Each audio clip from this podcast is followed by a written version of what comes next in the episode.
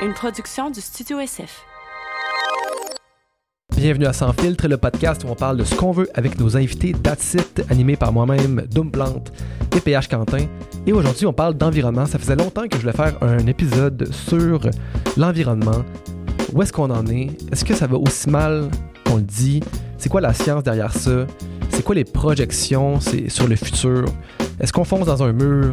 Où est-ce qu'on va s'en sortir? Toutes des questions que j'ai euh, posées à Isabelle Charon et Dominique Paquin qui travaillent les deux chez Uranus. Isabelle Charon qui est chef de transfert de la connaissance et formation et Dominique Paquin qui est spécialiste euh, en simulation et analyse climatique. Euh, ça, ce que c'est entre autres, c'est que Uranus fait des simulations finalement sur le futur. Donc, à, l'aide de, technologies, d'ordinateurs et de beaucoup, beaucoup de données, sont capables de dire, bon, ben, si on continue sur cette trajectoire, voici à quoi ressemblerait le monde en 2100 euh, euh, en termes de réchauffement climatique et toutes les conséquences qu'il aurait, euh, que ça aurait sur notre monde. Et il y a tout un aspect chez Uranus aussi sur l'adaptation. L'adaptation, dans, le fond, c'est qu'est-ce qu'on fait pour se parer au changement climatique, qu'est-ce qu'il faut faire? ça peut toucher vraiment plein d'aspects, inondations, catastrophes naturelles, feux de forêt, tout. Qu'est-ce qu'on fait pour se préparer à tous ces changements qui s'en viennent pour euh, s'adapter finalement, pour survivre à, cette transformation du monde qui, euh, qui, est inévitable en fait? Euh, donc un sujet vraiment fascinant, vraiment. Puis ce qui était beau dans cette discussion-là aussi, c'est qu'il y a une certaine lueur d'espoir. Des fois qu'on parle d'environnement, ben, soit en fait on n'y croit pas du tout, ou soit ben, la fin du monde approche, puis on va tous mourir, et that's it. C'était rafraîchissant quand même de, de, voir que oui, il y a des grands défis qui nous attendent. Oui, il faut absolument faire quelque chose. Mais qu'il y, en a des actions euh, concrètes qui sont prises. Puis on va probablement survivre à tout ça. Donc, yes, ça part bien. Donc, euh, ben, je vous laisse avec l'épisode. On va entrer vraiment plus en détail dans, euh, dans tous ces sujets-là. Donc, bonne écoute. Le podcast d'aujourd'hui est présenté par Manscape et le temps des fêtes approche. Et si vous avez toujours euh, pensé peut-être acheter un package Manscape ou vous avez besoin de renouveler vos produits Manscape, c'est le moment de vous faire un cadeau à vous-même ou à l'être aimé ou à votre père, à votre cousin, à votre chien, n'importe qui qui a besoin, peut pas votre chien, qui a besoin euh, de produits pour hommes, des produits faits pour... Euh, la gestion de la pilosité sur tout le corps et également des produits pour sentir bon. Euh, c'est vraiment les meilleurs produits. Ça fait assez longtemps qu'on vous en parle. Je pense que là, c'est vraiment le moment de faire le move. Surtout qu'il y a un nouveau package qui est sorti. On vous a parlé du Lawnmower 2.0, 3.0. Ben là, ils sont rendus, imaginez-vous donc, au 5.0. Il y a tout un package, c'est le Performance Package 5.0 Ultra. Là-dedans, vous avez le nouveau euh, rasoir électrique avec lequel maintenant il y a deux lames une lame standard et une lame encore plus fine et précise pour aller vraiment euh, dans tous les recoins possibles et imaginables que vous voulez euh, raser.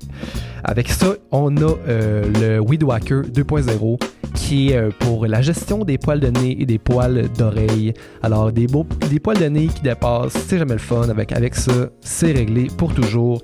Et avec ça, dans le package, vient tous les produits euh, déodorants, euh, tous les produits finalement pour sentir bon.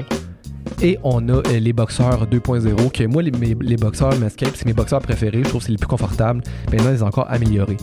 Donc, c'est tous les produits que vous connaissez, mais maintenant encore à un autre niveau supérieur. Euh, moi, je le dis vraiment sans, euh, sans gêne, c'est les meilleurs produits euh, pour un meilleur rasoir électrique que j'ai utilisé. Puis là, maintenant, c'est encore, sont encore meilleurs. Donc, c'est.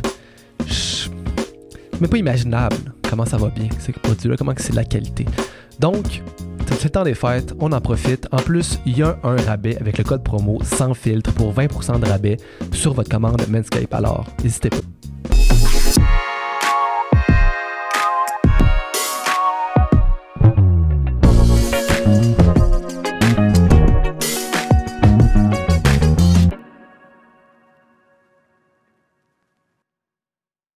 C'est parti. un, deux, trois, go. C'est parti. De Bonjour. façon euh, aussi euh, naturelle que ça.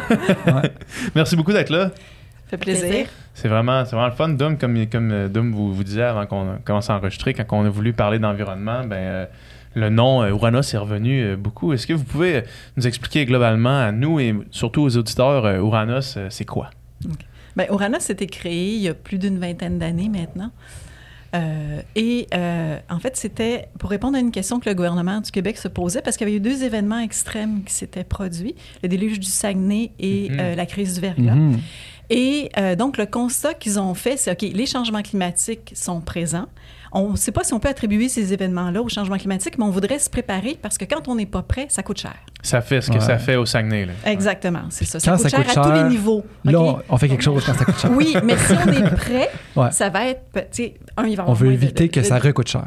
Ben, on, on diminue les, les risques. Exact. Donc, à ce moment-là, le gouvernement a décidé de regrouper, de créer un consortium, ce qui était très innovateur euh, à l'époque, même encore maintenant, pour regrouper les gens vraiment en sciences du climat, mais vraiment aussi ajouter une composante très importante qui est l'adaptation au changement climatique. Mhm. Et donc, en regroupant tout ce monde-là, euh, ils ont créé Oranos. Donc, c'est un consortium dans lequel il y a le gouvernement du Québec, mais également quatre universités euh, et d'autres partenaires qui, quoi, qui étaient là au départ, comme Environnement Canada et Hydro-Québec, ou qui se sont joints euh, au fil des temps, comme par exemple le, le crime, le- euh, les villes euh, Québec, de Montréal, euh, qu'est-ce qu'il y a d'autre aussi, j'en échappe, là, sûrement, et Rio Tinto Alcan, époque, euh, c'est ça, c'est pas mal ça. Ouais. Donc, le but d'Ouranos, c'est de créer de l'information scientifique de qualité, mais vraiment pour permettre à la société québécoise de s'adapter au changement climatique. Mhm. Quand on parle d'adaptation au changement climatique, euh, moi, ça me crée de l'anxiété parce que c'est d'un peu d'admettre que les changements climatiques Sont bien engagés et que là, la solution, c'est d'essayer de voir qu'est-ce qu'on fait quand il va y avoir des catastrophes climatiques, en fait. Comment est-ce que euh, on réconcilie euh, l'idée de vouloir euh, ralentir les changements climatiques, mais en même temps de se préparer à les vivre? Ben, C'est une question importante. Les, les gens, comme tu dis, ont tendance à, à associer adaptation avec un lâcher-prise, un défaitisme. On- on- il est trop tard, on peut plus rien faire. On a l'impression d'amener des sacs de sable là, C'est ça, devant de nos maisons. Seulement là. faire ça. C'est pas ça qu'on dit du tout. On est, on est dans une position aujourd'hui où on parle de lutte au changement climatique. Il faut faire absolument les deux. Il n'est pas trop tard. On doit continuer à réduire nos émissions de gaz à effet de serre pour justement diminuer au maximum les changements climatiques qui s'en viennent. Mais en même temps, les choix qu'on fait aujourd'hui en termes de réduction, ils sont pas immédiats dans l'atmosphère on va pas sentir les effets de nos réductions tout de suite. Il va quand même y avoir des changements climatiques qui vont continuer à se produire. Puis on, on a déjà des changements climatiques sur le territoire. Donc il faut quand même se préparer. Premièrement, réagir à ce qui se passe aujourd'hui et continuer de trouver des solutions d'adaptation qui vont nous aider, comme vous le dites, à, à réduire les coûts, à diminuer les risques, à mieux préparer les populations, nos infrastructures à ce qui s'en vient de façon inévitable. Même si on coupait la champlure, Dominique peut vous, peut vous, en- en- vous entretenir davantage là-dessus. Si on coupait la champlure à zéro aujourd'hui, on arrêtait d'émettre complètement. Il y, a, un- il y a un effet qui va quand même Mhm. Le- perdurer. la roue continue de rue tourner, de- la roue continue de, tour- de tourner, effectivement. Donc, on n'a pas le choix. On veut vraiment faire ce qu'on appelle la lutte, donc sur les deux fronts, sans baisser les bras puis dire, euh, ben là, il est trop tard, il faut juste s'adapter. Ouais. C'est pas ça du tout. Puis, euh, si euh, si j'ai bien compris, euh, chacune travaillait dans une de ces deux branches-là, si je comprends bien. C'est ça? Ben, en, en fait, moi, je, je- je travaille plus en vulgarisation scientifique. Je suis moins dans la science du climat. Je suis quelqu'un qui va justement euh, prendre ce que l'équipe de sciences du climat produit, puis aller apporter ce message envers les gens qui doivent prendre des décisions, qui Mhm. doivent s'adapter sur le territoire. Donc, je, je suis plus du côté l'explication des impacts, qu'est-ce qui s'en vient, à quoi il faut se préparer, et justement la recherche de, de solutions. OK.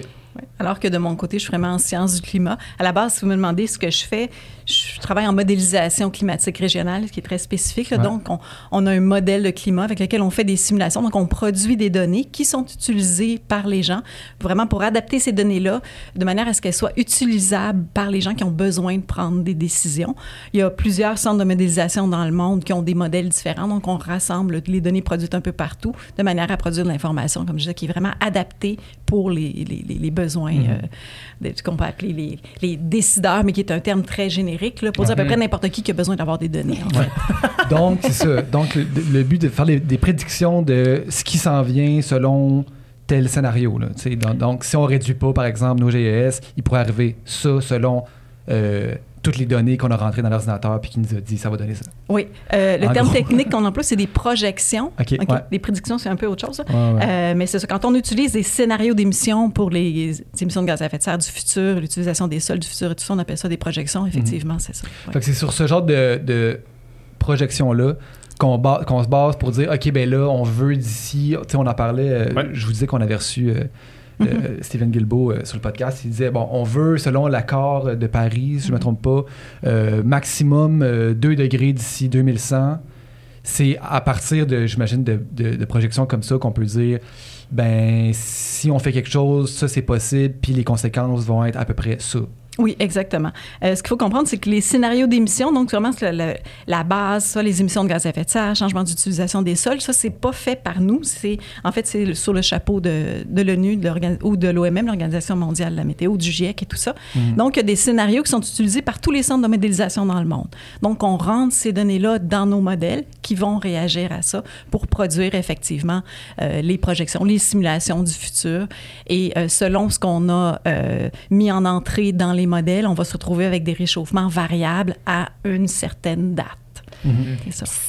Le- L'équipe de Dominique, l'équipe de, de sciences du climat chez nous, ce qu'ils font, c'est justement, là, on parle de 2 degrés, mais 2 degrés, c'est une moyenne à l'échelle de la planète. Ouais. 2 degrés, ça veut rien dire à Montréal, à Mhm. Québec, au Nunavik.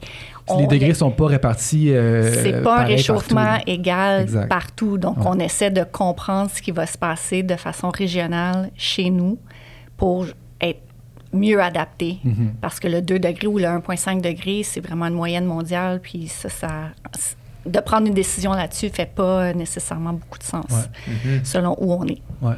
Puis avant de parler de, de ce qui s'en vient, parce que tu sais, les réchauffements climatiques, on, on parle souvent du futur, mais on est déjà dedans, dans le sens Oui, que oui, oui. tu sais, euh, c'est déjà commencé, là, puis on voit les effets. Puis tu sais, on parlait de la crise du verglas plus tôt. Mm-hmm. Euh, par exemple, ça, est-ce que est-ce que euh, on peut dire hors de tout doute que c'est des phénomènes qui qui sont causés par les changements climatiques ou pas nécessairement? Non, c'est pas comme ça que ça fonctionne. Ça, c'est la science qu'on appelle de l'attribution. là. Ouais, ouais, ouais. Et bon, OK. Euh, juste faire une mise en garde avant qu'on Ouais, plus loin. Ben oui. Les changements climatiques, là, c'est très large. Hein? OK? Donc, moi, en fait, tu me demandais vraiment ce que je fais. Je travaille en modélisation régionale spécialiste à convection. OK? Fait que juste pour dire que vous avez posé plein de questions, on va répondre au mieux de nos connaissances. Ouais, mais il y a ouais. des... fait que donc, on n'est pas des spécialistes de l'attribution, mais je peux vous dire que... OK, on peut jamais attribuer Probablement un... plus spécialiste Mais que c'est moi, pas- mettons. Il y a- J'espère. Sinon, il faut qu'on change de place. C'est ça. C'est ça. Mais euh, comment ça fonctionne, c'est qu'on peut faire une série de simulations dans lesquelles on change pas le climat, une série de simulations dans lesquelles on change le climat et on va comparer les deux. Et donc, Ouais. on va pouvoir attribuer des probabilités. OK? Ouais. Euh, mais on peut pas dire cet événement-là Ouais, est causé par les changements climatiques. C'est ça, c'est pas comme ça que ça marche. Mais par exemple, il y a eu des études qui ont été faites pour les feux de forêt au printemps Ouais. et on peut dire qu'ils sont deux fois plus probables à cause des changements climatiques. Mais ça aurait pu se produire sans changement climatique. Puis quand on remonte dans le passé, souvent on peut trouver des événements semblables, même si on a des données euh, météo sur assez peu de temps, là, euh, ben, Mhm. 100 ans, 150 ans, quelque chose comme ça. Euh, c'est ça. Mais donc, on peut dire la probabilité que ces événements-là étaient soit plus euh, intenses ou plus fréquents à cause des changements climatiques. Puis quand on compare, quand on dit, mettons, deux fois plus fréquent, c'est par Oui. rapport à avant l'ère industrielle, c'est par rapport à, à, à quoi, en fait? euh? Bien, la, la, la vraie formulation, si on suit euh, ce que le GIEC, le groupe, attendez, groupe intergouvernemental d'experts sur le climat, Mhm. qui est le truc de l'ONU, rapporte- produit des rapports à toutes les Ceux six, qui sept ans. mettent, euh, qui, qui nous inquiètent tous plus à chaque année. à cause de l'éco-anxiété, Ouais. euh, c'est ça, Ceux, exactement. ceux dont le rapport est le rapport qui nous tente le moins de lire. Quand tu commences un article, euh, quand il y a un article qui commence avec euh, le, Le GIEC dit. Oh pas une bonne nouvelle. c'est rarement. Ben, non, on pourra en revenir, mais il y a quand même des bonnes nouvelles. Euh, puis là, j'ai perdu de. Qu'est-ce que je voulais dire déjà? Mais moi, je te posais la question, est-ce que Par rapport on à quoi? les Ah oui, c'est ça, ok, climatiques, c'est ça, oui. Donc, la vraie période de référence, c'est toujours par rapport à la, ben, disons, de 1850 à 1900.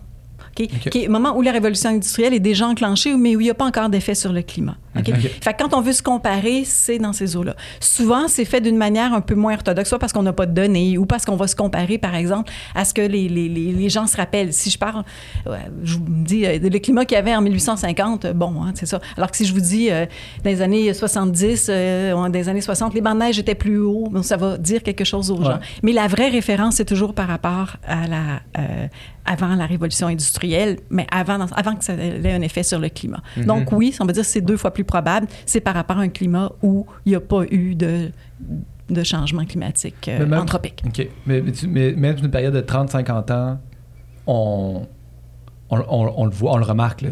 On n'a pas besoin de regarder 50 ans en arrière, 150 ans en arrière pour voir les changements. Oui, mais pour l'attribuer de manière comprends. statistique, c'est autre chose. Et souvent, si on parle d'événements qui sont très rares, c'est encore plus, ça demande encore plus de données plus long terme et on a peu d'observations euh, Mhm. météorologiques qui, à long terme, font du climat. Là. Donc, c'est pour ça qu'on utilise des modèles aussi, parce qu'avec les modèles, on peut retourner dans le passé. On peut faire des simulations sans changement climatique. Et là, on peut en faire autant qu'on veut, donc on a plein de données. Donc, on peut faire de l'attribution statistique à l'aide des modèles. OK. Puis ce, ce- cette comparaison entre les pourcentages-là qu'on qu'on vient de parler, là, le deux fois plus de chances d'avoir des feux de forêt, souvent les gens utilisent des exemples anecdotiques euh, qui ont eu lieu dans les années 40. Les, ben, les gens, je dis les gens, comme s'il y avait une, une grande population de climato-sceptiques, mais souvent les gens qui, qui veulent euh, un peu repousser le- le- les changements climatiques ou, ou le, le concept de changement climatique vont aller chercher des anecdotes comme ça qui s'est déjà produit. Moi, je me rappelle l'année passée, en novembre, en, année, euh, ouais, en novembre, il y avait eu une comme trois jours euh, vraiment, vraiment chaud. Là, Où est-ce qu'on était comme, Hey, ça n'a pas de bon sens qu'en novembre, il fasse cette... Je me rappelle, j'étais en T-shirt sur le plateau Mont-Royal. Je comprenais comme pas. Puis là, il y a comme une statistique qui était sortie, c'est comme, ah, mais c'est même pas le plus chaud qu'il a fait en novembre, en 1900, euh, je sais pas quoi, il a fait plus chaud que ça. Puis je me rappelle avoir entendu le discours de faire, hein, vous voyez, c'est ça, qui, c'est ça qui arrive. Fait que le fait qu'on est capable de calculer le taux de pourcentage de chances que ça se produise, j'imagine que c'est quand même un bon argument pour, euh, les, changements climatiques, en fait, pour prouver, pas prouver leur existence comme si on avait besoin de le prouver, mais pour euh, démontrer l'importance des changements climatiques? Oui, mais c'est un peu ce que je disais, c'est des événements froids ou catastrophiques. Il y en a eu dans le passé. La différence, c'est la fréquence ou l'intensité ou euh, le territoire que ça va couvrir. Il y a des choses qui se produisaient plus au sud et maintenant qui vont se produire plus au nord. Tu sais, ce genre Ouais. de truc-là, c'est sûr, quand on peut le quantifier de manière numérique et de façon euh, scientifique à l'aide de modèles, bien évidemment, ça... Ça aide. Ben, ça, c'est ça, ça, ça aide. Je sais pas cette mais en tout cas, ça, Ça aide à- aux, aux explications, disons, à la clarification de l'idée même. Puis c'est sûr que les gens ont tendance à oublier que le climat change de façon naturelle aussi. D'une année à l'autre, si je vous demande de réfléchir à votre date de fête, dans les cinq dernières années, c'était probablement C'est pas, la même journée. temps. Ouais, c'est ça. Donc, cette variabilité-là naturelle, elle va perdurer dans le temps. Il va continuer à avoir des hauts, il va continuer à avoir des bas, même si la tendance de fond est au réchauffement. Puis quand on parle de changement climatique, c'est cette tendance sur un très long terme qu'on essaie de, gar- de regarder. On regarde pas, comme tu dis, un événement qui se produit à un moment donné parce que ça varie d'une année à l'autre. Puis ça, ça va continuer à être Mhm. le cas.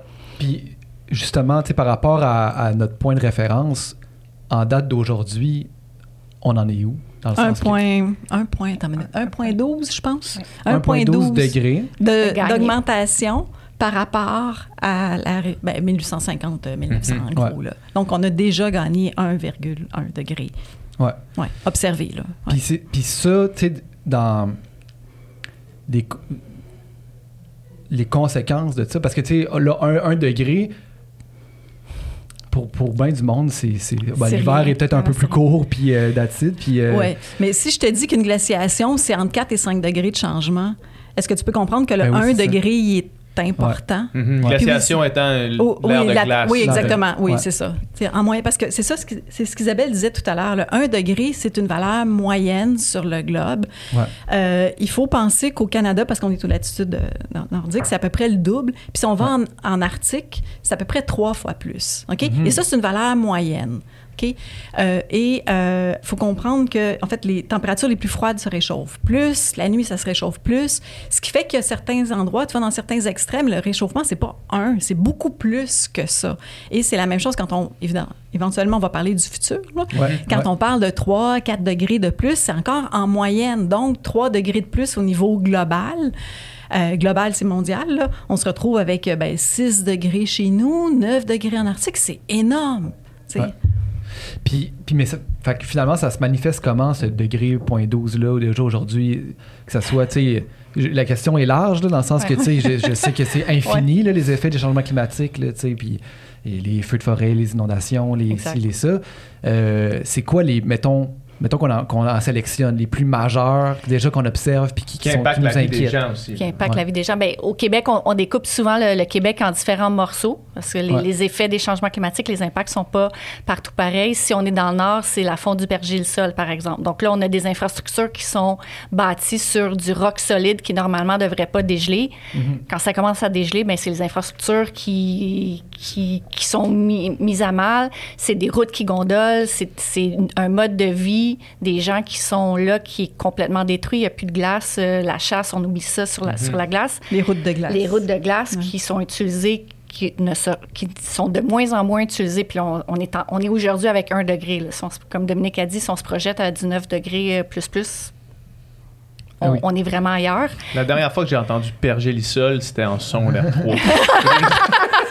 Le mentionner. Juste le mentionner là, en géographie. Non, c'est ça, c'est- du, Ouais, ça, je l'ai en permanence, je me rappelle Voilà, exactement bravo. c'est quoi. Ça veut dire que ça l'occupe une partie de mon cerveau depuis tout ce temps-là. On- on puis que c'est là, puis ça dort, c'est dormant là. Ouais. Puis dans Jusqu'à temps que ça dégèle. c'est fini, le podcast est fini. Tu viens de finir ça. là.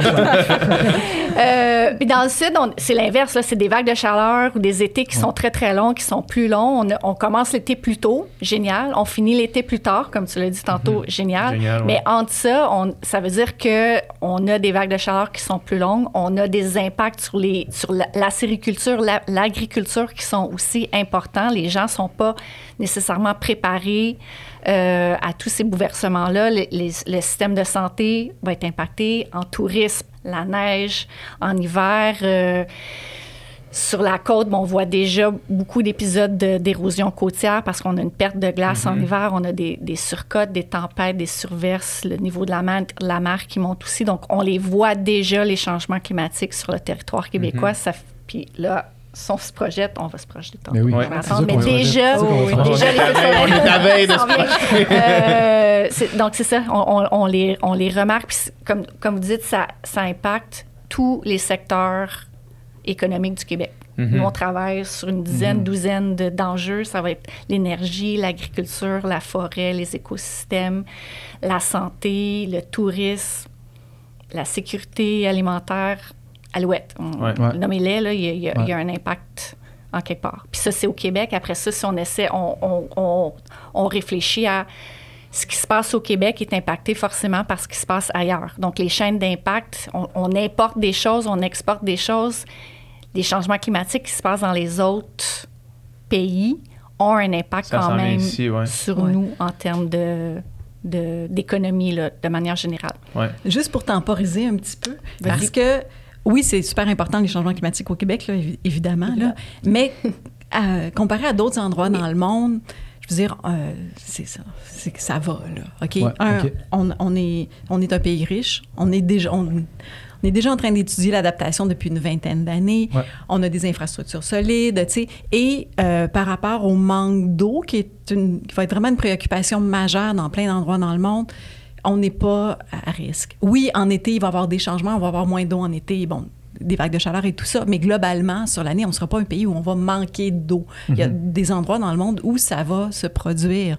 Et à ce moment-là, ça amène d'autres bouleversements, beaucoup sociopolitiques, socio-économiques, qui ont des conséquences, évidemment, déplacement de population dû à des sécheresses ou des sécheresses qui amènent des enjeux, euh, bon, tu sais, politiques, euh, etc. Donc, au Québec, quand même... Quand on se compare, on se console C'est ça, on peu. est bien, là. Mais- Juste pour diminuer les co-anxiétés. Bien, on va le faire. Bien. Est-ce que peu.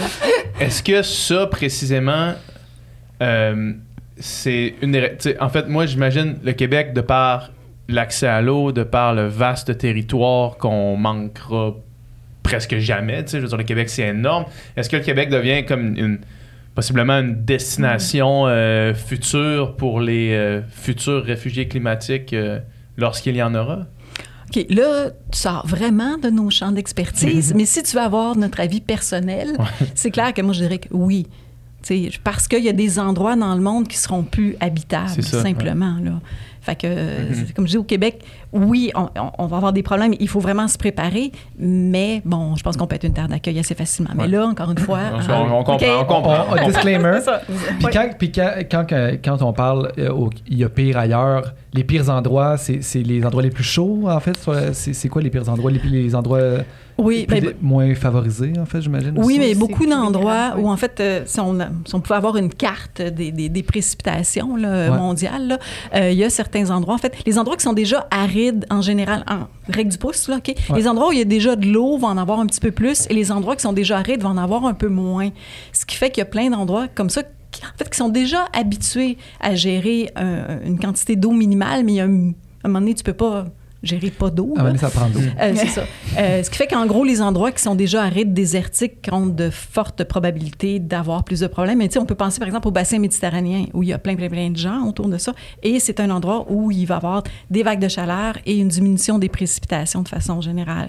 Donc, ça devient un endroit problématique. Et on sait à quel point c'est explosif comme euh, territoire, sans, Mhm. sans faire de mauvais jeu de mots. Là, plus. mais Ouais, c'est ouais. ça. Là, Puis est-ce que la sécheresse, c'est le, le- le- le- la sous-branche des changements climatiques la plus, euh, la plus en l'immédiat, euh, pas dangereuse, mais a- alarmante ou euh, c'est euh, le- le- le- Dans le monde, pour la sécurité alimentaire, c'est, c'est un des plus importants, probablement ça. Puis les, le, le niveau de la mer, là, le- les éro- Ouais. l'érosion, les surcotes. euh, euh, ça aussi, c'est dans, dans les deux qui risquent de. Et les plus extrêmes. Les plus extrêmes. Donc, Ouais, on a qui est trois, un autre. euh, ouais. en Euh, termes de, niveau de la mer, est-ce que est-ce que c'est c'est- est-ce que c'est quantifié ça le- Oui. On le sait le, combien comment Oui.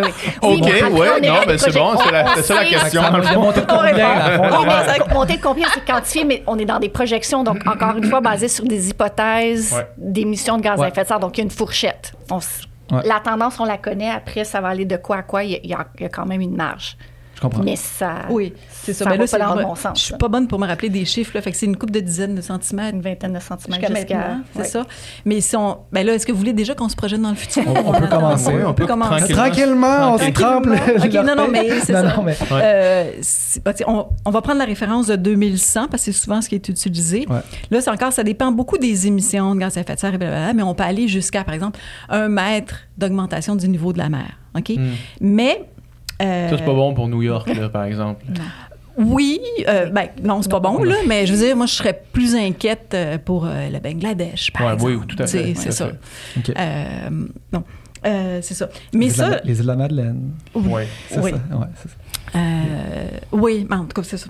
Il y a des endroits qui sont pires que d'autres pour d'autres raisons. Là. Il y a Ouais. Le soulèvement isostatique. euh, parce que les continents sont encore en train de se soulever avec la fonte des glaces du der- de la dernière glaciation. Euh, et notamment tout ce qui est autour du euh, euh, la baie du Tson, c'est encore en train de se soulever, ce qui fait que dans certaines régions du monde, c'est pas un enjeu pour l'instant. OK. Euh, mais je m'égare un petit peu. OK. Si on revient donc au rehaussement du niveau de la mer, on peut dire en moyenne à peu près un mètre d'ici la fin du siècle. Mais ce qui se passe, c'est que ça n'arrêtera pas en 2100. Mais OK? c'est ça. Et il y a une. Bon, là, éco-anxiété, 2005. je, vais, je, vais, je mets le bouton d'alerte, OK? Ça repart dans l'autre bord. hein. on, on part en... on descend. C'est ça. Euh, tant que, le, comment dire, qu'il n'y a pas des points de rupture de fonte des Nancy de, de, de, de, de glaciers, là. tu sais, que le Groenland ne font pas, que l'Antarctique ne font pas, c'est encore contrôlable. Mais si on atteignait un niveau de réchauffement faisant en sorte que, par exemple, le Groenland fond, là, c'est 6 mètres de plus. OK? Mhm. Mais ça, ça n'arrivera pas en 2100. Mm, Et les probabilités sont faibles, mais il y a des événements comme ça, un peu catastrophes, qui peuvent se produire dans des simulations qui sont hautement improbables, mais à conséquences majeures. Et là, on rentre dans vraiment, on change complètement le visage de la planète, là. OK? Euh, des- pays qui disparaissent pratiquement. À 6 mètres, oui, Ouais. oui, oui, c'est beau, c'est énorme. Ça, c'est la fonte de Grenade. Mais comme je dis, on n'est pas rendu là. On pourrait peut-être retomber dans quelque chose de moins catastrophique. Le- me- mettons pour euh, lancer le- le- le- la discussion sur les projections puis sur euh, le futur.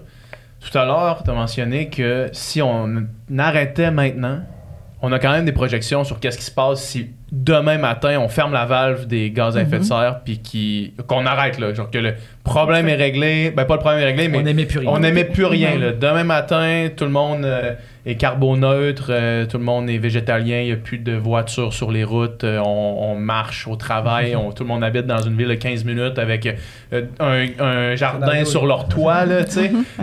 Fait que tout est fermé demain matin, c'est quoi qui se passe? OK. Mais en gros, on reste à peu près à l'équilibre. Ouais. OK. Euh, là, encore une fois, je suis vraiment pas bonne pour les chiffres, fait que exactement les nombres. Là, je- On va, on va te faire confiance que, tu ne parles pas à travers ton chapeau. Oui, ouais, c'est ça. Mais en gros, c'est ça, c'est qu'on reste. Il y a encore un petit, un petit réchauffement, un petit peu, mais on reste à peu près à l'équilibre. Donc, on redevient. On retourne pas où on était avant. Il n'y a pas de retour en arrière. Avec cette méthode, avec, avec Non. un arrêt complet, il n'y a pas de retour en arrière. Mais non, parce que les émissions sont encore là, OK? Ce qui est vraiment, c'est juste ça reste à peu près à l'équilibre, simplement. C'est c'est- OK. c'est ça. Puis Ouais. est-ce qu'on reste comme on est là, dans le fond? Oui, c'est c'est un seul nouvel état d'équilibre, c'est que la Terre a rééquilibré son bilan radiatif pour retomber au point de vue neutre. Donc, elle a simplement augmenté un petit peu sa température pour absorber le rayonnement supplémentaire qui provient de l'augmentation des gaz à effet de serre dans la- l'atmosphère. Donc, si on arrête d'émettre, la, la Terre se régénère pas d'elle-même. Ça régule pas. là. Non. Mais On re- C'est ça. ça. On revient pas, on, on va pas euh, On- avec le temps revenir en arrière. C'est comme. On peut pas perdre le, de- le degré, degré. gagné. Là. OK. Il y a, puis ça, il y a, y a aucun moyen où ça prendrait des, des, des déploiements technologiques complètement. euh, Ben, si, je veux juste, Oui. je vais juste Ouais. garder. une- je vais juste. euh, euh, je- je- si la réponse Wow, wow, c'est wow, wow. oui. Non, non, non, mais non, parce que j'ai l'impression que c'est un podcast qui va quand même euh, possiblement créer de l'anxiété. Fait que s'il y a des, des avenues positives et comme euh, émergentes, je les, je les garderai peut-être pour la fin. OK? je, je sais pas. Là. Mais il y en a, oui, oui. Ouais, Comme fait- je les ai demandé, il y a quand même pas des bonnes nouvelles, mais il y a Ouais. des nouvelles qui sont moins anxiogènes qu'elles les- l'ont été dans le passé, quand même. Gardons les bonnes nouvelles pour la fin. Là. Fait que si à la place de tirer la champlure et d'arrêter maintenant, on continue dans la trajectoire qu'on a actuellement, que- ça ressemble à quoi le futur? Euh, ben, disons qu'à peu près 3 degrés de changement à la fin, en 2100. Toujours la Ouais. référence 2100 par rapport à Fait peu que si près. on n'aimait pas plus ni pas moins, c'est 3 Si, ouais, si on respecte les engagements, Les engagements pris pol- politiques. Oui, exactement. Les Si on respecte les engagements, donc, Oui. puis ça, ça veut dire une réduction. Une- Ça veut dire une réduction des émissions, Ouais. pas une réduction nécessairement de la concentration, parce qu'on Ouais. émet quand même, mais oui. Et bon, c'est ça. Vous voyez, c'est- OK. Puis ça, c'est c'est quand même une bonne nouvelle parce qu'on le voit, les- on, on vous parle de trajectoire ou de scénario d'émissions de gaz à effet de serre. On le voit, si, si on continue à. Si on fait rien, s'il n'y a pas de politique en place, on le voit que c'est beaucoup plus que 3 degrés. Donc, on voit qu'il y a un effet des politiques, des engagements en place. Est-ce que c'est assez? Non? Mais il y a quand même, la bonne nouvelle, c'est que les, les gens, les, poli- les politiciens, les gouvernements à haut niveau sont en train de mettre en place des politiques qui font une réelle différence sur les changements climatiques qui s'en viennent. Mhm. OK. 3 degrés, c'est c'est trop encore. C'est trop, ouais. Mais, Mais c'est moins que 5 et 2100. 6. C'est ça. Bon. OK. Voilà. Puis 5 et 6. mettons qu'on mettons qu'on commence par le scénario catastrophe. Mettons, si on, faisait, si on continue d'émettre autant, sinon plus, on, on, on atteindrait 5 et 6, c'est 2100. Puis en plus, 2100, comme on disait, c'est pas. Ouais, mais ça commence à être difficile d'atteindre 5 et 6, honnêtement. Là. OK, on sera pas là. Ben, tu sais, en on parle toujours de 2100. OK, c'est sûr qu'on y arriverait à un moment donné si on n'arrête euh, pas d'émettre. Là. Mais euh, il faut presque faut le vouloir là, pour atteindre ces, euh, OK. ouais, ces, Puis, ces- ces mettons, changements-là. 5 et 6, ça veut dire quoi? Là? Là, on a parlé du- des- des- des niveaux de la mer qui montraient de 5-6 mètres peut-être. Euh, non, pas en 2100. Non, c'est juste non. que ça pourrait déclencher éventuellement peut-être quelque chose. Mais en Ouais. 2100, on parle d'un mètre à ce moment-là, à peu près. Là. Oui, oui, oui. Puis sinon, c'est quoi les autres effets? C'est comme, c'est comment que la, la, la Terre changerait?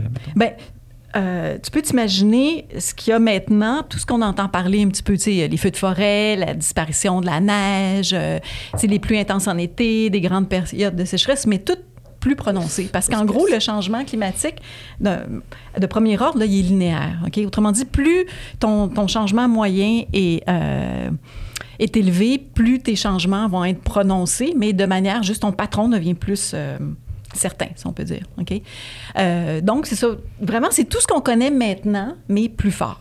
Mhm. Ouais. T'sais, En gros. t'sais. OK. C'est c'est ça. Mais c'est clair que 5-10 degrés, ben, tu sais, euh, on- on- si on parle à l'hiver, ben, ça veut dire que.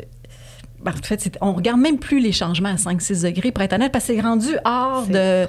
c'est- On peut le faire pour étudier des changements possibles catastrophiques, mais Ouais. c'est plus ça qui est réaliste. je Mm. dirais. Et comme on s'intéresse beaucoup à ce qui peut être utilisé pour l'adaptation, Mhm. ben, on regarde plus des changements réalistes. Mm. Mais comme je dis, ben, à ce moment-là, tu vas t'imaginer des, des vagues de chaleur euh, qui, au lieu de durer euh, quelques jours, euh, vont durer un mois, qui vont avoir, au lieu d'atteindre un certain nombre de degrés, vont atteindre 10 degrés de plus.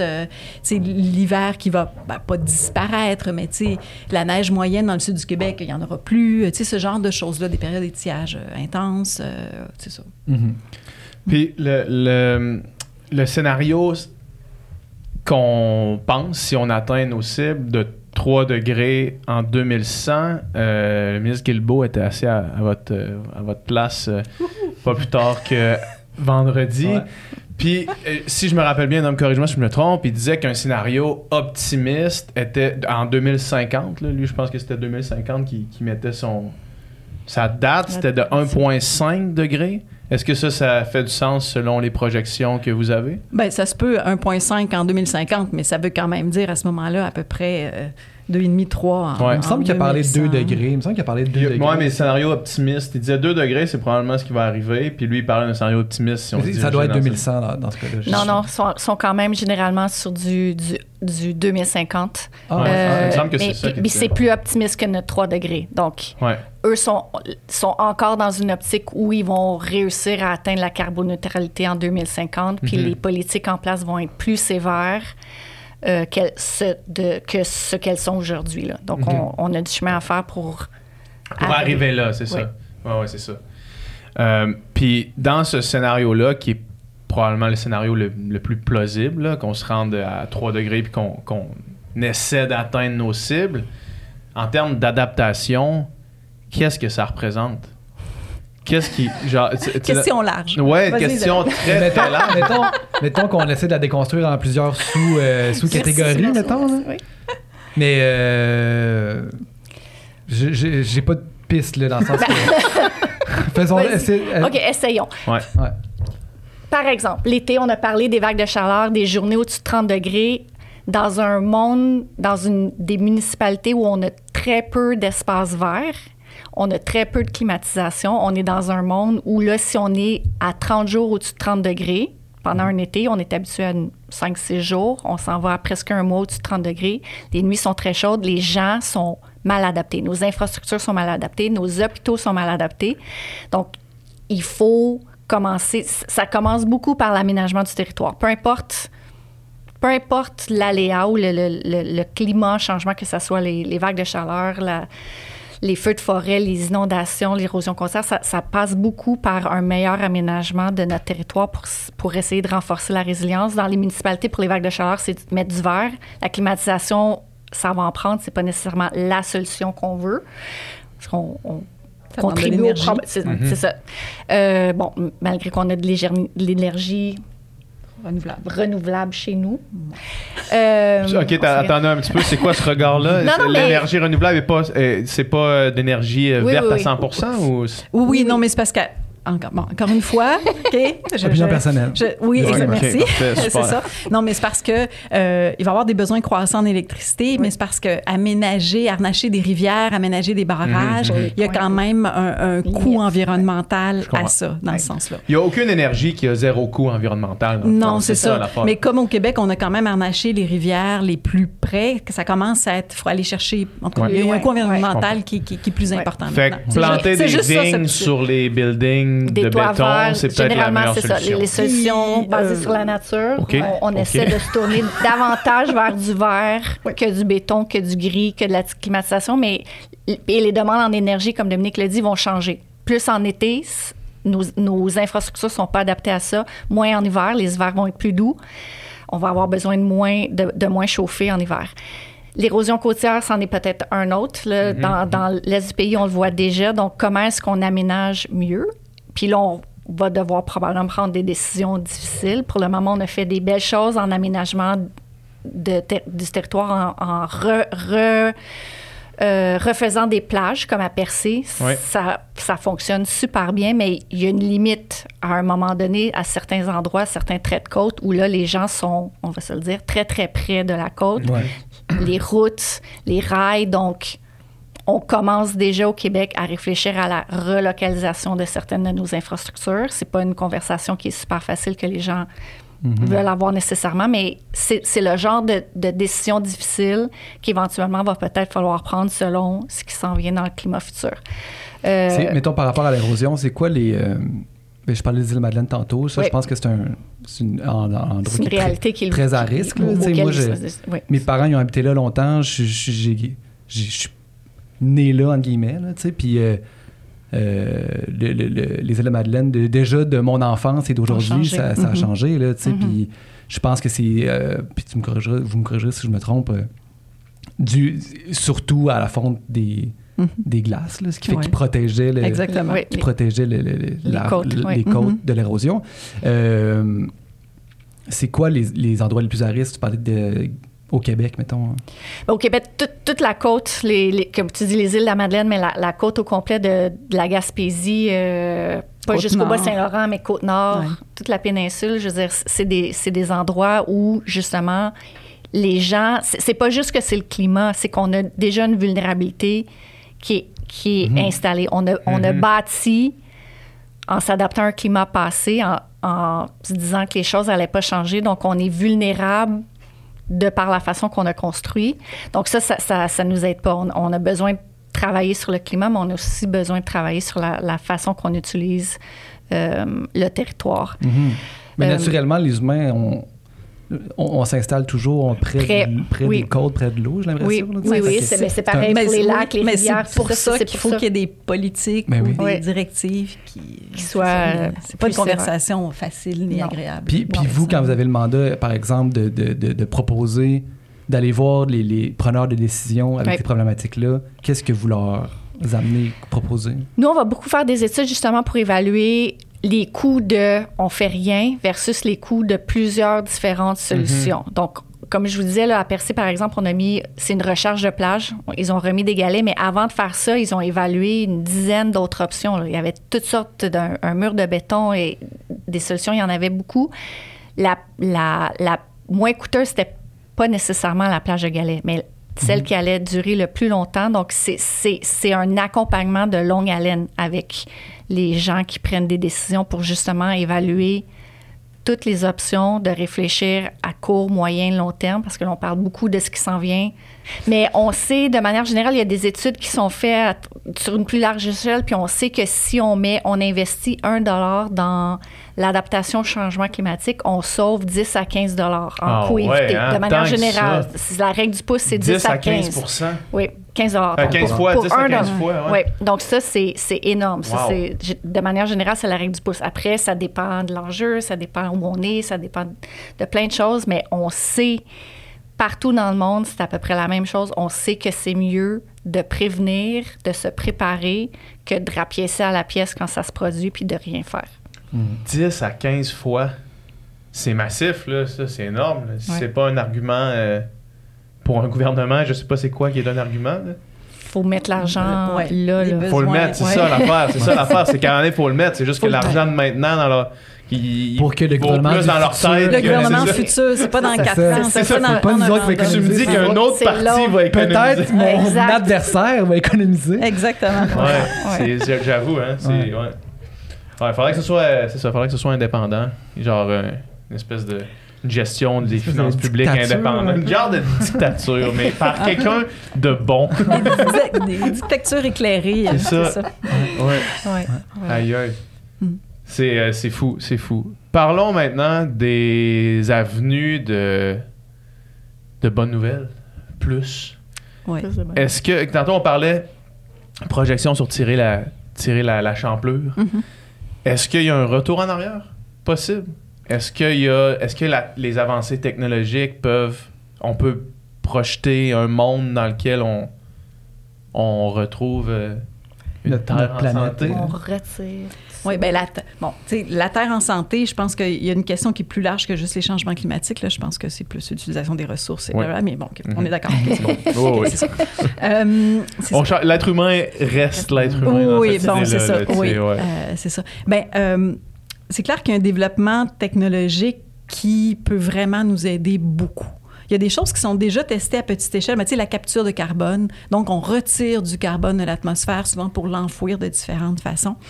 Euh, c'est fait à petite échelle et euh, d'après mes connaissances, comme je ne suis pas une spécialiste de ça, mais à petite échelle, ça fonctionne relativement bien. Le problème, c'est quand on essaie d'y aller à plus grande échelle. À ce moment-là, le, besoin en énergie pour faire ça, euh, donc les coûts aussi financiers pour faire ça, euh, deviennent faramineux, ce qui fait que ce n'est plus rentable. Si tu dépenses plus d'énergie, finalement, tu produis plus de gaz à effet de serre, selon la façon dont tu- ton énergie est produite, pour retirer des gaz à effet de serre, ben ça n'y Bon, on s'entend que ça ne Mhm. fonctionne pas. Euh, mais, donc, le développement de ces technologies-là, qu'on espère va se produire euh, bientôt à, à plus grande échelle, va vraiment permettre de retirer du carbone de l'atmosphère. OK? Et là, euh, Ces technologies-là existent ou n'existent pas encore? ou oui, existent. Existent et ce sont à petite échelle. OK. Mhm. OK, le problème, c'est vraiment quand on passe à Mhm. une échelle macro, parce que ce qu'ils arrivent à retirer, c'est négligeable. là. OK. Euh, parce que c'est pas seulement le fait de capter le carbone qui serait émis par des industries, ce serait vraiment d'en retirer de, de- de- Ouais, de c'est ça. l'atmosphère. Euh, c'est ça. Donc, Puis ça, de, de- de le remettre en sous forme euh, solide, là, si on veut, ou là, tu oui, euh, j'avoue que je. que- ça- que- stocker ça quelque part. De le stocker, Alors, remettre en dessous de la terre. Oui, puis, euh, exactement. on- on Oui. le bouchon. Mais euh, il y a beaucoup des, des scénarios d'émissions du futur qui, euh, qui tiennent compte de ces futurs développements technologiques-là. OK? Mhm. Donc, pour vraiment... Si on, ah, hum, comment dire? Comment je pourrais dire ça? OK. Euh, donc, on, revient à notre cible de 3 degrés Celsius. Oui, c'est en fonction des politiques, euh, mais il faudrait aussi que ces technologies-là soient efficaces et adaptées à grande échelle. Sont- OK? Donc, C'est calculé. C'est en Oui, ça fait partie des scénarios d'émissions euh, qu'on utilise dans les modèles. Mhm. Tout le- parce que le, le- GIEC considère que ces technologies-là vont être disponibles. OK? Donc, oui, il y a quelque chose qui dépend de la technologie qui va venir nous aider. Euh, là, j'avoue que si on retire plus de carbone dans l'atmosphère que ce qu'on avait, par exemple, auparavant, je ne sais pas trop ce que ça va donner. Je suis pas certaine qu'il y ait des expériences qui ont été faites euh, là- là-dessus. Donc, si, par exemple, on, on retirait tellement de carbone dans l'atmosphère qu'on retombait à un, un niveau, par exemple, pré-industriel, est-ce qu'on retournerait euh, à ce climat-là? Probablement, tant qu'il n'y a pas de points de rupture qui ont été franchis. Par exemple, si le Groenland est fondu, ben, euh, on ne pourra pas le rebâtir comme ça. Mais si on prend, par exemple, la glace de mer, il suffit d'un hiver froid, puis la glace de mer en Arctique ou dans le Golfe, elle, elle va revenir. là, sais. Donc, tant qu'il n'y a, pas de, de vraiment, c'est ça, comme je dis, points de rupture qui ont été atteints, euh, c'est ça. Puis les points de rupture, bon, la fonte du Groenland, la, la, la, la, la disparition de l'Amazon dans le sens que euh, de l'Amazonie, pardon, pas de la rivière, là, mais de la- si toutes les forêts euh, meurent pour différentes raisons euh, en Amazonie, ben ça c'est des points de rupture là, parce que ça reviendra pas Ça reviendra comme pas, ça. ouais, ouais. C'est ça. Mais si ça, il n'y a aucun point de rupture qui est atteint, on devrait retourner. euh, a priori, c'est ce que je dirais. C'est quoi les. Excuse, ben, juste sur les points de rupture, dans le fond, il y a. Oui. il- il- y en a-tu d'autres? C'est quoi, en fait? euh, tu parlais de le- tu sais, si Ouais. les grandes forêts disparaissent, si les glaciers fondent, y a-tu d'autres variables qui pourraient être catastrophiques? Euh, euh, attends une minute, faudrait que je si tous les volcans de la planète se mettent à. Ah, ben, les volcans, c'est autre chose. Les Ouais, volcans, c'est c'est, c'est- On ils, font, ils font leur petite affaire. Ouais. Il n'y a pas de lien avec le changement climatique. euh, mais c'est sûr que quand il y a une éruption volcanique, ça, ça diminue la température pour une année ou deux. Là, mais c'est Ok. ça. Fait que C'est si on fait bon. sauter tous les volcans. Exactement. là, on va se tomber un, hi- un- l'équivalent d'un hiver nucléaire. Là, mais c'est ça. Ouais, c'est On ça. l'a vu un peu avec la COVID. Avec la COVID, il y avait plus, les gens étaient pris à la maison, puis il y a eu une baisse instantanée, ça remontait euh, Ouais, très à peu près Après, mais 10 on- des on émissions. voit, oui. Ouais, c'est ça. On est descendu à 10 ou il y a non, une non, non, baisse non, non, de il y a une 10 baisse de 10 au total, ce qui ben, il aurait fallu, il faudrait faire ça à chaque année. Ouais. Ah, le monde très près, là. Oui. Un petit confinement chaque année. c'est ça. Voici la solution. n'aurait pas de problème C'est ça, à gérer ouais. le monde, là. Exactement. J'aime mieux, j'aime mieux faire, euh, faire tous les volcans, éradiquer tous les volcans en même temps. Je pense que si tu faisais un sondage à la population, ce serait ça. Le, oui gagnerait. Ouais. Euh, mais mettons de, Ouais. de, de, euh, 30 ans de carrière de projection, là, est-ce que, parce que là on parle de, de- de la technologie qu'on prend en compte maintenant dans les Ouais. projections, mais est-ce que il- maintenant on, on on prend en compte une technologie qu'on n'était pas capable de même imaginer avant? Ben, Au sens où les projections dans peut-être 10 ans vont. Est-ce qu'il y, a- est-ce qu'il y a des chances que les projections dans 10 ans n'aient pas prévu une avenue qu'on qu'on peut pas prévoir maintenant, j'imagine? Ben, au point de vue développement technologique, Ouais. c'est sûr que oui, mais a priori, toutes les composantes dans les scénarios d'émissions qui sont faits par le, par le GIEC, par l'ONU, euh, euh, par rapport au développement, euh, ben, développement technologique, au- par rapport aux ententes entre gouvernements pour les réductions d'émissions, par rapport au développement de la population, l'utilisation des sols, il y a quand même plusieurs scénarios qui sont élaborés, qui suivent les dernières... les dernières recherches, vraiment les plus à jour, c'est élaboré par des, des- des grandes équipes. Là. Euh, ce qui fait que, oui, au point de vue technologique, il peut arriver quelque chose, mais en général, il y a quand même un, in- certain indice. Euh, on, on sait à peu près où ça Où ça s'en va. ça va. Euh, ce qu'on ne sait pas, c'est à quelle vitesse ça va aller, à quel point les investissements vont, euh, vont se produire. Donc, c'est- c'est évident que s'il y a plus d'investissements dans un certain type de recherche, ben, en général, le développement technologique euh, à grande échelle euh, se produit plus rapidement. C'est plus à ce niveau-là. Mais il y a à peu près tout ça qui est pris en compte. C'est pour ça qu'on se retrouve avec une grande famille possible de scénarios d'émissions.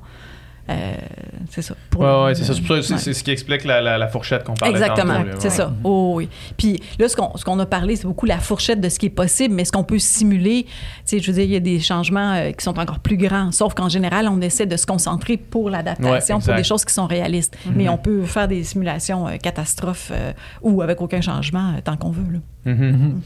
Puis, mais toi, en 30 ans de carrière, aujourd'hui, tu es plus optimiste qu'il y a 30 ans ou, ou Ben, il y a 30 ans, j'étais sûrement trop naïve pour être. euh, c'est ça. Euh, mais globalement, oui. Par rapport à il y a 10 ans, c'est clair que oui. Parce que, comme je disais, il y avait. euh, ça faisait quand même, on va dire, 20 ans que j'étais là-dedans. Ouais. Et il n'y avait rien qui changeait. Je veux Mhm. dire, euh, honnêtement, là, euh, au niveau mondial, là, tu dis, écoute, ça fait des années, puis moi, ça fait 30 ans, mais comme je disais, les premiers rapports du GIEC, ça remonte. tu sais, Mhm. Avant ça, quand j'ai commencé ma maîtrise, mon prof, il m'a dit, mon directeur m'a dit, OK, les humains mettent des gaz à effet de serre, on change le climat. Tu sais, c'était déjà clair, là. Ouais.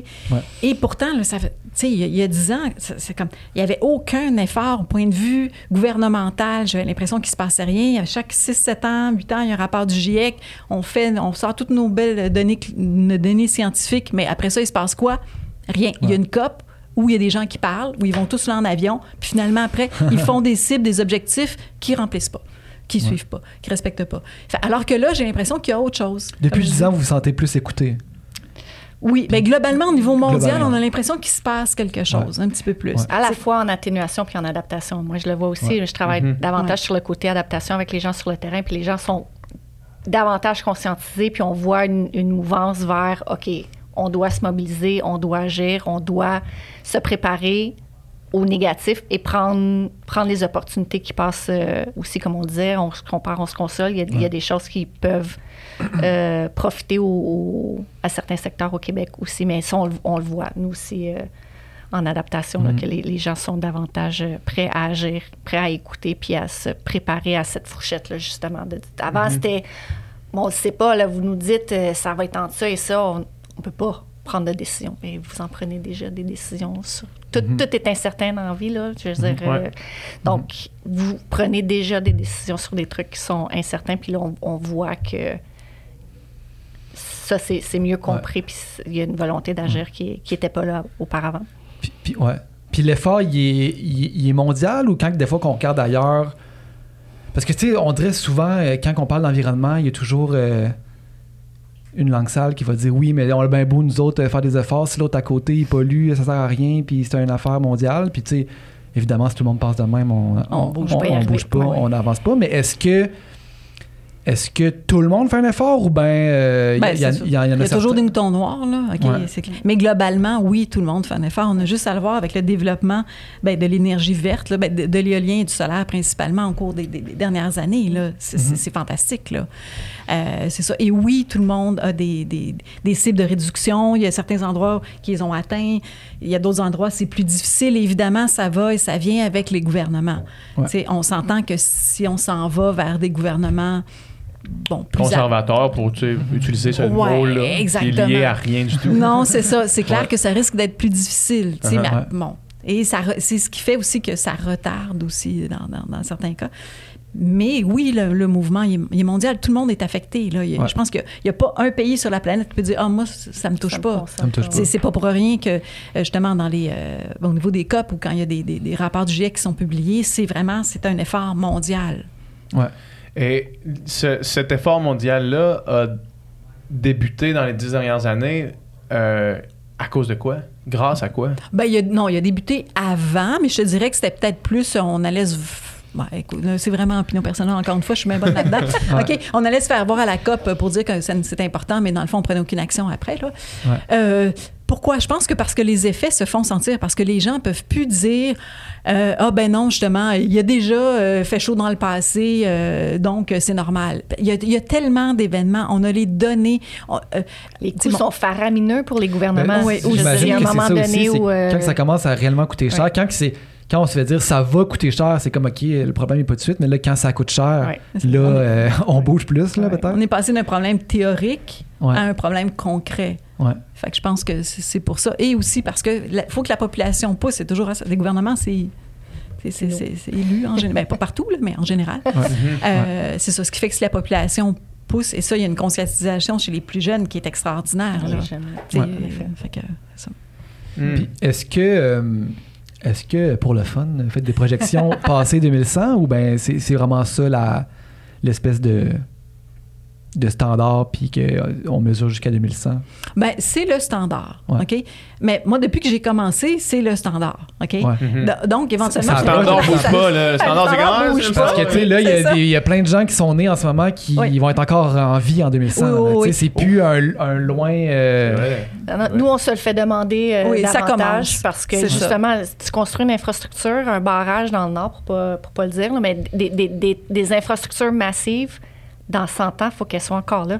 Dans 150 ans, il faut qu'elles soient encore là. Donc, on se fait de plus en plus demander Ouais. C'est quoi la vision long c'est quoi la terme? vision long Plus terme. loin plus que loin dans- que 2100. Mais le, le- le problème, c'est comme les scénarios, ben, ce qu'on appelle scénarios d'émission, mais sont les scénarios socio-économiques, on va dire, là, dépendent justement de- du développement social et du développement économique. Donc, de la démographie, euh, de toutes les ententes, ça devient difficile de se projeter euh, plus, Plus loin. loin. Mhm. Ce qui se passe, c'est qu'il y a, on remonte à il y a 20, il y a 30 ans, on, on utilisait juste des émissions de gaz à effet de serre, souvent théoriques. Au départ, euh, on double, euh, tu sais, 1% d'augmentation. Donc, il n'y avait pas la composante ça, c'est- ça- Euh, alors que maintenant, elle est présente. Donc, ça devient plus difficile de, de- de dépasser 2100 sans tomber dans des hypothèses qui, qui vont peut-être avoir aucun lien avec la réalité. Ouais. L'ONU fait des projections démographiques, mais euh, si on n'a pas de projection démographique dépassée 2100, on ne peut pas associer des émissions à ça. Puis c'est une des difficultés. Ouais. À quoi ça ressemble, les projections démographiques, justement? Oh, il y a plein de scénarios, là. Euh, pff, écoute, il y en a, ça augmente jusqu'en 2050, ça C'est ça, diminue. ben, il y avait- il y en a d'autres, c'est... Mais souvent, c'est ben, ce qui semble, ouais, peut-être le plus... euh, C'est que ça augmente, puis qu'à un moment donné, ça, ça Ouais, stabilise. Ça stabilise. Ouais, ouais. Ça sera pas euh, infiniment, euh, exponentiellement en croissance, là, comme ça l'a été dans, dans les 50 dernières années. Difficile à dire. Écoute, C'est quoi le max? C'est quoi le max? Ah, je 20 sais. milliards? 10 milliards? 20 milliards? C'est le maximum de la Ouais, planète. c'est ça. Je sais pas. Je sais pas Ouais. déjà. Mais je pense que ça doit être, c'est quelque chose qu'il faut prendre en compte dans, dans Oui. les projections euh, environnementales. là. Oui, exactement. Pour associer, il faut associer des concentrations des émissions de gaz à effet de serre à quelque chose. Tu sais, tu peux Ouais. pas juste dire euh, ça augmente. On l'a déjà fait dans Ouais. le passé parce qu'on n'avait pas cet appui-là, mais maintenant, c'est plus, on est rendu plus loin que ça. Là. Fait que- Puis il faut être conscient aussi en, en tant que- qu'espèce qu'il y a- il y a une, Il y a une limite. à- au nombre d'humains qu'il peut y avoir sur la planète en termes de ressources puis tout ça. là, sais. Oui, mais il peut en avoir plus à certains endroits puis moins à d'autres. Mhm. On dire ça Exact. comme ça. Mais oui. Ouais, exact, exact. Combien ça émet euh, un humain jusqu'à Ouais. 18 ans? Ça dépend. euh, T'habites où? Ici, mettons. On est à combien? 7 tonnes par année, je crois, à peu près? Ouais. Parce que je me. il y a peu- ouais, je À pense peu que c'est quelque dans chose ces comme ça, eaux-là. 7, 8, ouais. 7 tonnes par année. Ouais, équivalent CO2. Mais dans certains pays dans le monde, euh, si t'es à 1, c'est beau, là. Ah ouais, on, ouais, ça, beaucoup, ouais, on ouais. beaucoup, là. C'est, clair qu'on émet beaucoup, là. Mais un, de par notre nordicité, c'est Ouais. clair qu'on dépense beaucoup d'énergie pour... euh, De base. Oui, c'est ça. Grand territoire. Puis aussi, notre, euh, hein. notre, oui, justement, le, le déplacement Ouais. et notre, ben, notre façon de vivre, là, simplement. là, ouais. 7 tonnes par année. Il me semble. Ouais, de mémoire, c'est Ouais, c'est c'est ça. ça. Hmm. Puis le 3 degrés d'ici 2100, excuse, je fais à l'âme, parce que. Mais, tu sais, dans- euh, est-ce que. Est-ce qu'après ça, on estime que justement pour la suite, là, parce qu'il va y en avoir une suite, est-ce que. Est-ce que le but, c'est que ça reste là ou on le sait que ça va continuer de monter euh, dans, le sens, dans, je- dans- dans le sens que est-ce qu'on serait capable, de- à partir de. À, à deux- en 2100, par exemple, de d'être complètement euh, carboneutre, puis émettre. euh, ouais. Moi, je pense que oui, au point de vue technologique, je pense que Ouais. c'est clair qu'on va arriver là. là. Mhm. Donc après ça, ça reviendrait à ce qu'on disait tantôt de comme On s'arrête, On on arrête à stabiliserait, trois. Oui. Fait que ça- à quoi ça ressemble à trois comme société?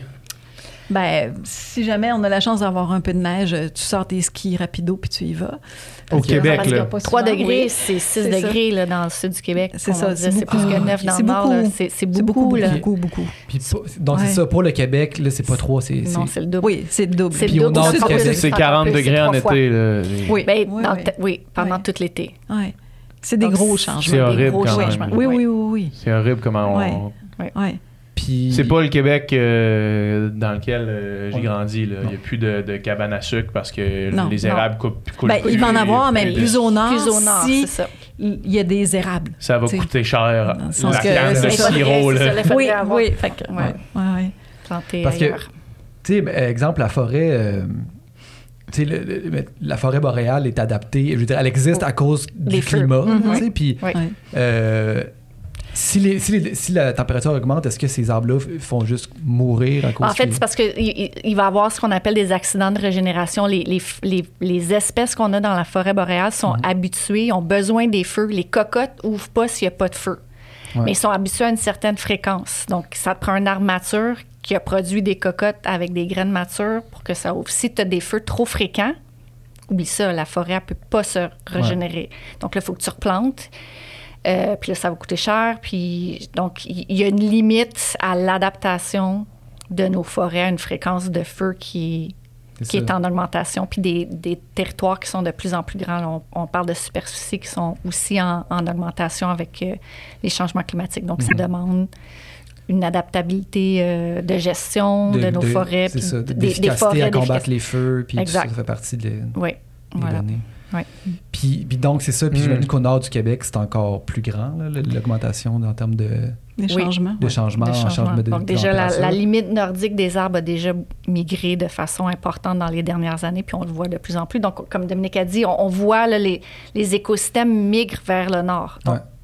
Ça va pas aussi vite. Les arbres, ils ont pas des pattes, là, ils peuvent pas se lever Mhm. puis se déplacer avec les changements climatiques, La mais forêt bouge tranquillement, la, la- la forêt bouge tranquillement. La mais on faune voit aussi, les la espèces faune, de- exact. Ça, c'est plus rapide. Ça, Ouais, c'est c'est plus rapide. Ouais. Voilà. Tu- Puis on a des espèces du nord qui descendent plus vers le sud. Là, on a des croisements qu'on n'avait jamais vus avant. là. Le renard roux puis le renard euh, Ah oui, arctique oui, qui, ça. à, qui commencent à se rencontrer. Est-ce que j'ai vu un grizzly puis un ours polaire? Oui, oui, J'ai oui. Ben, vu ça sur Internet. oui, Veux dire, oh, t'es chanceux. À Mais- Je suis encore là, je suis encore là pour en parler. mais ouais, c'est ça, il y avait eu comme un croisement Oui, là, oui, oui, grizzly c'est Donc, polaire. mais- C'est fou Oui, ça. Là. c'est ça. Donc, nous, on, on voit venir ce qui est aux États-Unis. Donc, puis ça, c'est- dans les bonnes nouvelles, c'est- qu'on a quand même une vision de ce qui s'en vient un petit peu. On peut regarder chez nos amis du Sud puis se dire, OK, qu'est-ce qui se passe là? Qu'est-ce qu'ils sont en train de faire, eux, en termes d'adaptation? On- ils ont une longueur d'avance, puis on, on peut en profiter de cette longueur d'avance- d'avance-là parce qu'ils ont des choses, puis on peut euh, aller un petit peu plus vite dans notre, euh, dans notre adaptation au changement climatique. Mhm. Les gens, par exemple, qui vivent au nord du Québec de manière plus euh, ancestrale, là, si on veut, c'est un, mode de vie qui, c'est un mode de vie Ouais. qui va qui falloir- disparaît. Ouais, qui- Exact. ouais. Mais en même temps, il faut quand même. Tu sais, il va quand même encore faire froid au nord du Québec en 2100. là, OK? Il ne faut Ouais. pas Ouais, s'imaginer que c'est ça, c'est ça. Ouais. Mais il fait moins froid. Donc, ce qui est basé, comme on mentionnait au tout début, tu sais, les routes de glace, tout ce qui est par rapport à, à les infrastructures sur le pergélisol, ça, c'est plus viable. Ouais. Fait que de, de ce que je comprends, dans le fond, c'est que si on continue dans la direction qu'on va en termes de réduction, ben on a une bonne idée de ce à quoi il faut se préparer, dans le fond. Oui. Fait qu'on a une bonne idée de pouvoir... de- de- on peut mettre quand même sur papier assez, de façon assez précise qu'est-ce qui s'en vient puis comment, Comment- on peut le gérer. Là. Oui, bien, de façon globale. C'est sûr que si tu vas dans le détail ou dans, là, à ce moment-là, ça demande plein de... Parce que Ouais, ça ouais, touche tellement à tout. Oui, on a une idée général, mais c'est ça. C'est- ouais. Vas-y, vas-y. Non, non, mais j'allais dire en agriculture, je veux dire, le nombre de fermes, le nombre de cultures est infini. On sait à peu près ce qui s'en vient, mais après, pour donner les bonnes mesures à la bonne ferme, mais là, f- ça prend des études plus précises pour comprendre sur cette parcelle-là, qu'est-ce qui se passe, comment ils peuvent adapter. Puis ça, c'est vrai un peu partout. Là, ça, ça prend quand même des, une, une- des études ou une information qui est plus locale pour être capable de bien mettre en place l'adaptation. Puis l'adaptation, on parle souvent d'adaptation de bouquet de mesures. C'est pas une mesure qui va régler tous nos problèmes, puis les, les, les enjeux sont tous liés. Si on parle, par exemple, de gestion de l'eau, l'eau dans les cours d'eau, c'est les municipalités, c'est les agriculteurs, c'est le tourisme, c'est plein, plein, plein, plein de monde. Si chacun de ces secteurs-là décide de mettre sa mesure d'adaptation en place, peuvent facilement nuire aux autres. Mhm. Donc, c'est ça la complexité aussi de la, c'est un effort coordonné que, que ça prend. Puis ça, ça complexifie un peu, comme tu dis, la- les solutions, on les connaît, mais là, on les connaît à la pièce, il faut les mettre, il faut assembler le, le casse-tête puis s'assurer que tout fit à différentes échelles. Puis est-ce que on parlait de, on voit qu'est-ce qui s'en vient aux États-Unis, mais est-ce qu'on vo- on voit, ou du moins au sud, mettons, prenons l'exemple encore du Québec, évidemment, parce qu'on est là, mais on voit qu'est-ce qui s'en vient en termes d'effets. Est-ce qu'on peut aussi prévoir qu'est-ce qu'il faut faire en termes d'adaptation en voyant qu'est-ce qui se fait? Tu sais, mettons, je vais donner un exemple absolument débile parce que c'est c'est sûr ça sera pas ça qui va se passer, j'imagine. Corrigez-moi si je me trompe. On voit qu'en 2100, il va faire un climat ici comme il fait actuellement en Floride. Fait qu'on commence à planter des orangiers, mettons, pour, faire, pour, pour avoir des oranges. Est-ce que c'est le genre d'affaire qui qu'on pense quand on pense à l'adaptation en se disant OK, il va falloir qu'on aille qu'on cultive des choses. Oui, oui. Fait qu'il va falloir cultiver comme il va faire Tel climat. Comme ils font dans ce Transformation profonde, oui, oui, absolument. Ah ouais, hein? En agriculture, c'est c'est du bon jus d'orange du, bon Québec. Peut-être pas des oranges. ouais. Mais les vignes, c'est un bon exemple. On a des vignerons. Oui, c'est ça, mais c'est un bon exemple. Les, les, Oui, oui, oui, les j'ai entendu, vignerons euh, au Québec font du vin, font du vin depuis longtemps au Québec, mais là, les, les cépages qui sont, quand- qui sont en train d'essayer de cultiver, c'est en fonction des changements climatiques. Ils sont capables de cultiver des choses qu'ils n'étaient pas capables de cultiver. Les agriculteurs, de manière générale, regardent beaucoup ce qu'il y a dans le sud pour Prévoir. tester des choses euh, sur leur territoire. En forêt, c'est la même chose. On parle de migration assistée. Là. On commence à faire des tests de si on plantait ça là, déjà plus au nord, on va planter des essences qui vont être adaptées déjà au climat de demain. Aujourd'hui, ils vont aller un peu mal là, parce que c'est pas, pas prêt tout de suite, mais donc c'est le genre de, de tests Mm. qu'ils font, puis ça, ça vient de, de, de regarder ce qu'on appelle un analogue. Qu'est-ce qui se passe ailleurs, ce qui s'en vient, de, de, de- de voir ce qui s'en vient ici, qui est déjà ailleurs. On se compare, puis on essaie des choses. Donc oui, ça, ça, ça se fait. C'est fou ça. Wow. Bon, j'avais jamais même j'avais jamais même pensé à ça avant notre conversation. j'avais jamais même pensé à quand évidemment que le climat va ressembler à un climat qui existe ailleurs dans le monde, va falloir changer ça. Ouais, mais ressembler, mais tu sais, avec quand même des différences aussi. Tu sais, le point de vue géomorphologique, c'est pas C'est la ça. même chose. Tu sais, euh, il y a la faune, la flore. On voit des, des, des espèces qui arrivent du sud, bon, tu sais, qui sont présentes maintenant. Il y a des choses, c'est très agréable, mais il y a des problèmes aussi. Puis des fois, c'est des, des espèces qui n'ont pas nécessairement de prédateurs. Puis là, ça amène tout un bouleversement Ouais. des écosystèmes. Donc, c'est des questions hyper complexes. Là. Mhm. Puis au niveau de l'adaptation, au niveau euh, planétaire, mettons, là, est-ce que est-ce qu'on est capable déjà de savoir, y a-t-il des zones déjà qu'on sait qui seront plus habitables, y a-t-il des grands bouleversements, des grandes migrations qu'on qu'on attend ou on le sait pas ou, euh, Bien, comme on, on le disait tantôt, je pense que les, les grandes sécheresses en termes de, de, de, de sécurité alimentaire, les, les, les endroits dans le monde où c'est déjà difficile en termes d'agriculture puis en termes de, ressources, euh, ça va être de plus en plus difficile. Donc, on s'attend à ce que ces régions-là subissent des, des, des épisodes de migration. Même affaire avec euh, l'élévation de, de la mer. C'est les Mhm. côtes, c'est les petites les, Les petites îles. îles insulaires là, qui sont Ouais. déjà euh, à au ras- à ras ras la mer, ouais. Ouais. la mer. Donc, Ouais. ça, c'est c'est probablement des enjeux les plus importants que je peux, euh, auxquels je peux penser là, de, de manière planétaire. Puis ça, c'est ce que ça a déjà commencé aujourd'hui? Oui, oui, oui. Oui. C'est ça. Ouais. Ah oui, Les- il y a les- déjà des réfugiés climatiques. Oui. Là, c'est quoi, Tuvalu, ça se peut-tu? Je me Oui. mélange peut-être, là, au Kiribati. C'est des îles euh. Pacifiques. Puis, je veux dire, il y a... Ils ont dû quitter. euh, Oui, ils sont des réfugiés climatiques. Je ne sais plus si c'est en Australie ou en Nouvelle-Zélande, en tout cas, mais il y a un des deux, me semble, qui les a Wow. accueillis en tant que tels. Là. Euh, parce que, je veux dire, Ouais. le, le niveau de la mer fait en sorte que quand il y a un événement plus intense, ben juste le fait que ce soit plus haut, dans le sens que as un ouragan qui frappe, L'ouragan n'a pas besoin d'être plus fort ou plus intense, mais juste si ton niveau de la mer est plus élevé, ben, ouais. il va faire plus de, de, Ouais. de- De de dommages. Et Mm. c'est ce qui- déjà ce qui se produit. mhm. Il faut se préparer à ça aussi en tant que société Mm. euh, plus nordique et privilégiée de, d'accueillir euh, ces changements-là. là. Puis ces gens-là euh, qui vont subir le, le- le plus gros plus de, de- d'effets que nous, là, plus directement. Oui, tout à fait. Et- Et- un autre, un autre On, enjeu. on parle d'adaptation d'un point de vue euh, planification puis structurel depuis tout à l'heure. Est-ce que l'être humain peut s'adapter aussi? Ben, Ou je pense on que- n'aura pas assez de temps pour euh, modifier notre. Mais je pense que l'être humain, comme tel, habite déjà dans de multiples zones sur Ouais. la Terre. Là. Mhm. Euh, Mais tu sais, mettons, moi, j'ai, moi, j'ai moins de fun euh, quand je vais, mettons, euh, Quand il fait 45. quand je vais au Mexique qu'un, qu'un- quelqu'un qui est né là, qui, qui est habitué, là, tu sais. OK, ah, dans ce sens-là. Acclimaté. Biologiquement. Oui, Ouais, Acclimaté. peut-être, là, ouais. Ouais, je sais pas. C'est une bonne question. On me l'a jamais posée, celle-là. C'est une très bonne question. On Ouais, a-tu le ça. temps? Ben, c'est ça. je pense- j'imagine que oui, honnêtement. Là. Je pense que, tu sais, tu sais, si tu arrives dans un... je- si tu passes six mois dans un pays chaud, Ouais, les, premiers temps, tu souffres beaucoup, puis après quelques semaines, quelques mois, tu t'y habitues Mhm. tranquillement. Je suppose que c'est la même chose.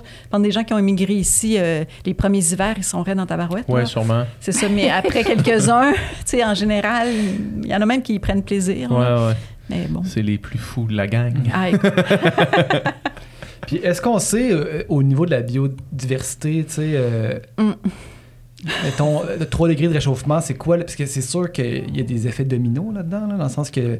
exemple, si le plancton peut plus euh, Ouais, survivre, c'est toute la chaîne alimentaire qui, qui en découle, la pêche, etc. Puis euh, est-ce, qu'on- est-ce que nos données sont précises là-dessus? Non.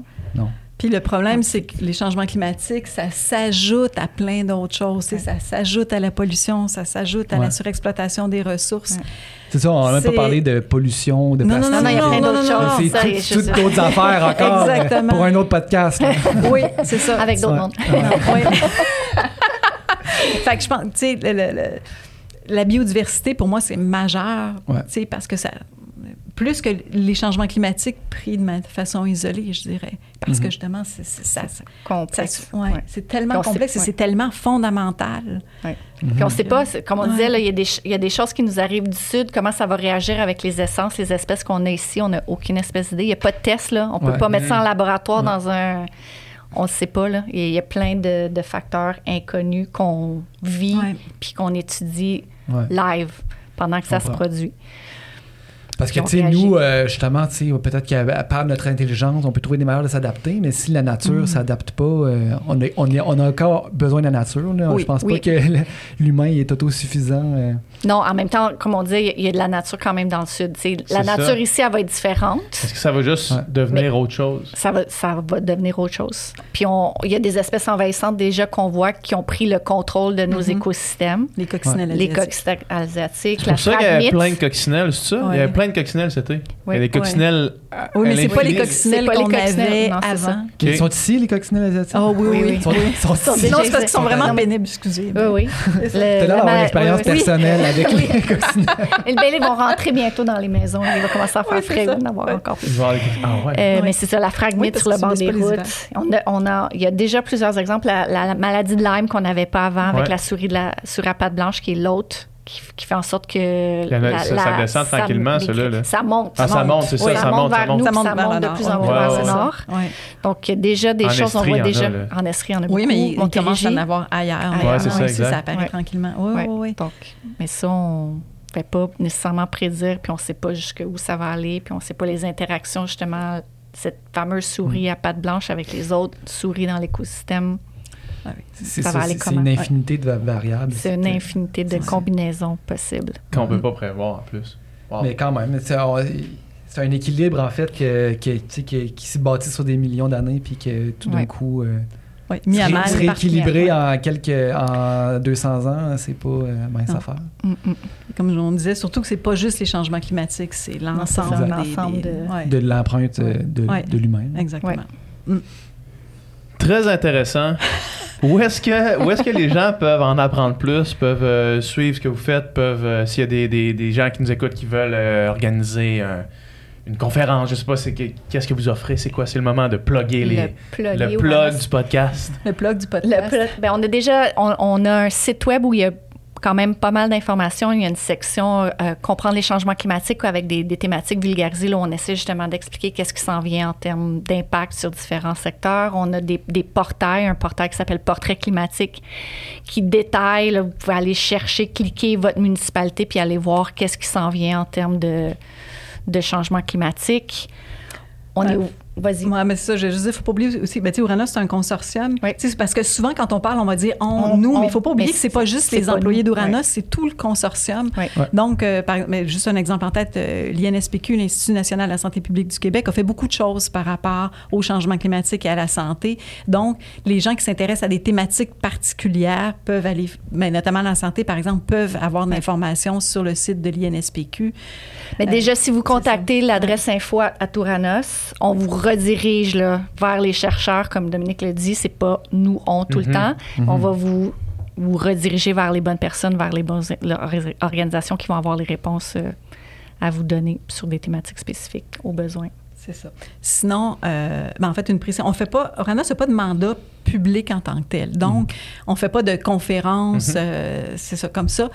Euh, bon, comment je pourrais dire ça? Ça arrive qu'on en fait, mais c'est plus des décisions personnelles ou quoi que ce soit ou tout ça. Ou il y a des fois, il y a des mandats spécifiques qui vont nous être donnés. Mais a priori, Oranos, c'est vraiment là pour servir ben, ses membres. Mais ses membres, comme je dis, c'est le gouvernement du Québec. Ah, c'est Ouais, ouais, ouais. c'est- c'est- c'est- c'est- en fait, c'est toute la société québécoise et même plus que ça euh, dans son ensemble. là. Mais euh, a priori, euh, c'est ça, on n'a pas de mandat public. Donc, je, euh, je c'est comprends, ça. je comprends la précision. Oui. On va mettre euh, le lien vers euh, Uranus dans la description du balado. Puis euh, merci beaucoup pour cette conversation-là, c'était super intéressant. Merci à vous. Merci.